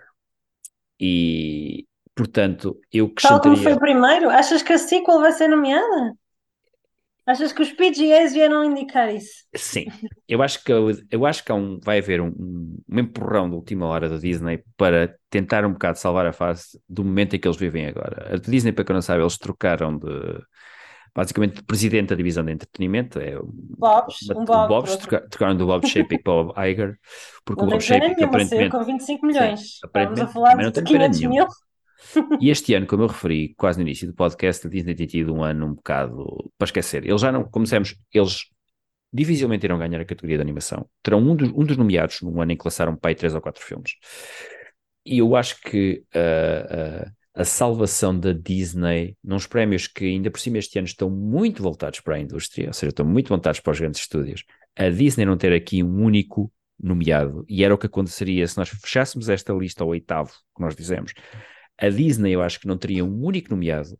Eu agora não tenho a certeza se o Babylon é produzido pela Fox ou pela Warner, mas de qualquer forma, se for da Fox, o ainda tens o Avatar, tecnicamente. o Avatar, tecnicamente, mas ninguém vai identificar o Avatar com o Disney, o Com Avatar é o Disney, filme de James não. Cameron, enquanto que se o Black Panther é outra história. A Marvel já é uma, um- uma marca muito mais ligada à Disney já há vários anos, e portanto eu acho que eles vão fazer um forcing, e os meus dois finais seriam eventualmente o Black Panther Wakanda Forever e o uh, All Quiet on the Western Front. Seriam os meus dois. Embora eu não me, não me surpreenderia, apesar de tudo, que The Woman King aqui, aqui dessa cara. Hum, não me parece. Embora, repita, Woman King é um filme, neste momento, bastante problemático, do ponto de vista de discussão, por Uhum. razões que as pessoas, se calhar, passam um bocado ao lado, mas que têm, acima de tudo, a ver com a exatidão histórica do filme. Sim, no fundo tens razão. No fundo, eu acho que esta entrada do The Whale nos PGAs foi só uma de bora lá, Brandon Fraser. Um, Ou do Aronofsky, que também é um, sim, um tipo que eles gostam. só do que propriamente vamos pô-lo na lista. Até porque o filme não é bem amado. Não. Por isso. Concordo. E agora, a pergunta para Million Dollars: quem é que ganhava hoje, a dia 17 de janeiro? Ora bem, já me fizeram, curiosamente, esta pergunta que é para fechar o, o- o episódio é uma pergunta que já me fizeram hoje. A pergunta sobre quem é que eu achava. Houve uma pessoa hoje ah, que me perguntou se eu já estava convencido que o Everything Everywhere All At Once ia ganhar. E eu disse que não, não estou convencido, nem pouco mais ou menos, porque, como eu também já referi, estes prémios dos últimos dias vieram dividir as coisas, porque tivemos um globo de drama para o Fablemans, um globo de comédia para o Banshees of Inisherin e os prémios da crítica que foram para o, o, o Everything Everywhere. Como bem lembraste, no ano passado, os prémios da crítica foram para o Power of the Dog, que não ganhou. Os prémios da crítica têm acertado algumas vezes, têm falhado outras, mas este é um ano demasiado. ah, E, este, e, e há que lembrar, como eu disse no início, os críticos não são quem vota na academia. Portanto, Exatamente. Se os críticos fossem quem votasse na academia, o Stanley Kubrick não tinha acabado a carreira sem um único Oscar de realização. E neste momento nós Exato. estávamos a falar do Paul Thomas Anderson e do David Fincher como os dois grandes perdedores da história recente da academia. Portanto, Exatamente. não é por aí. Ahm, tendo em conta tudo o que há até agora, eu não vejo razão nenhuma para mudar a resposta que eu dei há quase um mês. Ou seja, que o The Fablemans é o filme que potencialmente pode ganhar melhor filme. Se isto é uma coisa com certeza, não, não é. Porque uh, ainda já teve ter... mais buzz? Já teve mais buzz? Já. Continua a, ter, a ser um filme sólido daqueles que eu vejo muitas pessoas colocarem nos dois, três primeiros lugares, porque é um filme de nostalgia do cinema porque é sobre uma E- figura importante, sim. E porque relembra como é que se vota para melhor filme, aquela coisa preferencial, isso é muito importante. Isso é muito importante. Portanto, eu acredito que há muita gente que vai colocar o Everything Everywhere All at Once em primeiro, mas acredito que vai haver muita gente que não vai colocá-lo sequer nos cinco primeiros, porque é um filme, Exatamente. por muito para um público moderno eh, e jovem, normalmente, que, jovem digo uma coisa mais alargada, abaixo dos 45 anos, que estão habituados a quase à, à velocidade de frenesia que o filme anda para trás e para a frente e vai para um universo e depois salta para outro, e nós conseguimos acompanhar aquilo. Mas há pessoas que não estão habituadas a ver filmes dessa maneira. E essas pessoas, eu acredito, não vão ter uma ligação com o filme. Uh, da mesma forma que todos os anos fala que há filmes relacionados com temáticas de inclusão que muita gente não bota porque, são, porque, as, porque as pessoas são preconceituadas. Às vezes não é por causa disso, é porque as pessoas não se identificam com aquelas histórias. Ponto final. E eu vou acreditar que há muita gente que não se vai identificar com a história de uma família asiática que tem de pagar impostos e que de súbito a, a, matriarca começa a andar para trás e para a frente e, para o lado. E Eu aí não concordo que, que- a identificação seja necessariamente pela história. Acho que isto é um filme que maravilha e não estás a olhar para o teu telemóvel, não é? Portanto, se conseguires ultrapassar aqueles primeiros 10, se essa franja da academia conseguir ultrapassar essa estranheza inicial, eu acredito que até vão buscar um bocadinho. Lá está, é a mesma história do que o ano plano. Vai buscar aquela maravilha de, ah, meu Deus, estou a ver uma coisa original. Se isso fosse Estou a ver uma assim, coisa. Raquel, se isso fosse assim, o E Dune depois tinha ganho traz nostalgia. Hã? Se isso fosse assim, se essa lógica funcionasse, o Dune tinha ganho o ano passado. Não, mas o Duna eles estão à espera do 2. Nós sabemos disso. Isso já, já estás, já estás com muitos O Dune para o ano vai limpar tudo. O Dune para o ano nem, nem sequer. Já nem, aliás, nem precisamos fazer podcast. O Dune para o ano vai chegar tipo Ok. ao. Como é que era? O Senhor do Rei, ou não sei o quê, e limpar tipo três Oscars, tal como o Ben-Hur, etc. e coisa. Vai ser tudo. Então, é, é, quando começarmos a fazer as emissões do próximo ano, é a pergunta que eu te vou fazer, é que começaste a fazer agora, é se, se, eu, se eu, tu é se eu ainda acho que o Fablemans vai ganhar, eu é se tu ainda achas que o Dune vai ganhar melhor filme. Vou começar já, tipo em setembro ou em outubro, vou já começar a perguntar isso. É, não, o Villeneuve não é mal amado. As pessoas gostam do Villeneuve. Viu-se no ano passado. Ah, mas eu acho que pode eventualmente acontecer isso. Ah, de haver essa dissonância e desconexão com, com Acho isso. que- mas o que acho nos que- sobra, novamente, o que nos sobra, o Banshees e o Fablemans. E entre o Banshees e o Fablemans, se eu tiver de apostar um filme, É o, é o Fablemans, claro. porque é um filme mais universal. E, novamente, Uhum. é um filme sobre um dos realizadores mais amados da história da Academia, o Spielberg. Uhum. O Spielberg tem sido nomeado várias vezes, já já falámos que ele tem aquela, aquele recorde, de, o único realizador nomeado pelo menos uma vez nas últimas seis décadas, em seis décadas diferentes. E além disso, hum, é, uma, é uma pessoa de quem, de quem as pessoas gostam normalmente. Portanto, eu É não, verdade. quando, se tiver de chegar ao facto de as pessoas tiverem de escolher entre aqueles três filmes, eu diria que a maior parte das pessoas que vai colocar nos três, quatro primeiros lugares coloca o Fablemans. O Banshees of Inisherin é um filme mais específico, é um filme mais melancólico, mais downer, e eu, portanto, Não, o Banshees não chega lá. acho que não te aparecerá assim tanto. É um filme, acho que é um daqueles filmes que muita gente respeita. Não é o meu caso, eu gosto muito do filme. É um filme que acho que muita gente vai respeitar, não vai necessariamente gostar do filme. No sentido daquela, aquela, aquela, daquela ligação emocional que uma pessoa cria com, com o filme. Ah, e nesse aspecto, continuo a achar que o filme mais consensual dos três é o Fablemans. Ne- Nesse, só nisso, eu não estou a dizer que é o meu filme preferido dos três. Por acaso, acho que quando fiz o meu top, acho que o Fablemans até ficou em cima, mas não foi por muito. A diferença entre pai, terceiro e oitavo não era assim tanta. Mas eh, eu continuo a achar que é o filme que vai atrair uma franja de população, de, de- de população de votantes mais, a- mais eh, abrangente. Concordo. Sim. Concordo. Ho- Hoje, hoje, hoje ainda seria o Fable, mas é verdade. Vamos ver o que é que os próximos. Portanto, temos fevereiro cheio, não é? Começa pelos Sim, temos um fevereiro cheio, sim. DGAs, depois é PGAs, quando é que são os SAGs? Não tenho aqui. Também Portanto, não- pronto, temos um fevereiro cheio de guildas que são quem vota nos Oscars. Portanto, Sim, aí já A vamos começar a daí- perceber, aí já vamos começar a perceber, ou não, Para onde é que as coisas viram? Sim. isto pode voltar a ser um 2012 onde as guildas deram prémios a três filmes diferentes, os principais. O PGA foi para uma, o DGA foi para outra, o SAC foi para outra. Ah, portanto, podemos não chegar a perceber. Mas temos aqui um fevereiro muito engraçado, um fevereiro depois muito engraçado. Na terça-feira, 24, vão ser anunciadas as nomeações. E depois logo vamos ver se estamos aqui a fazer figurinha urso ou não. Não, acredito que não. Ou se acertamos alguma coisa. Não, não, nós temos de nos lembrar. de- eu, eu nu- nunca ninguém. Quer dizer, eu não sei se nós no último podcast do ano passado, que não foi este, este não é o último, atenção, não é? Não. O último antes da cerimónia, nós dissemos que o Code ia ganhar, dissemos.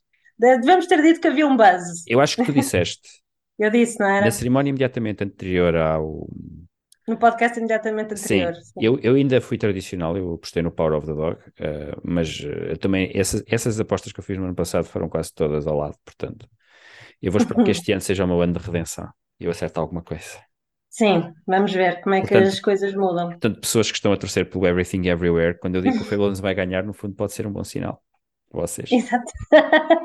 Há muita esperança. Há Muita esperança para vocês. Sim. Pronto, queria agradecer então a participação no podcast. Daqui a umas semanas cá voltaremos esse, para analisar esse fevereiro cheio, a caminho da, da, da cerimónia em março. Uhum. Uh, mas isso depois logo, logo será para outra altura.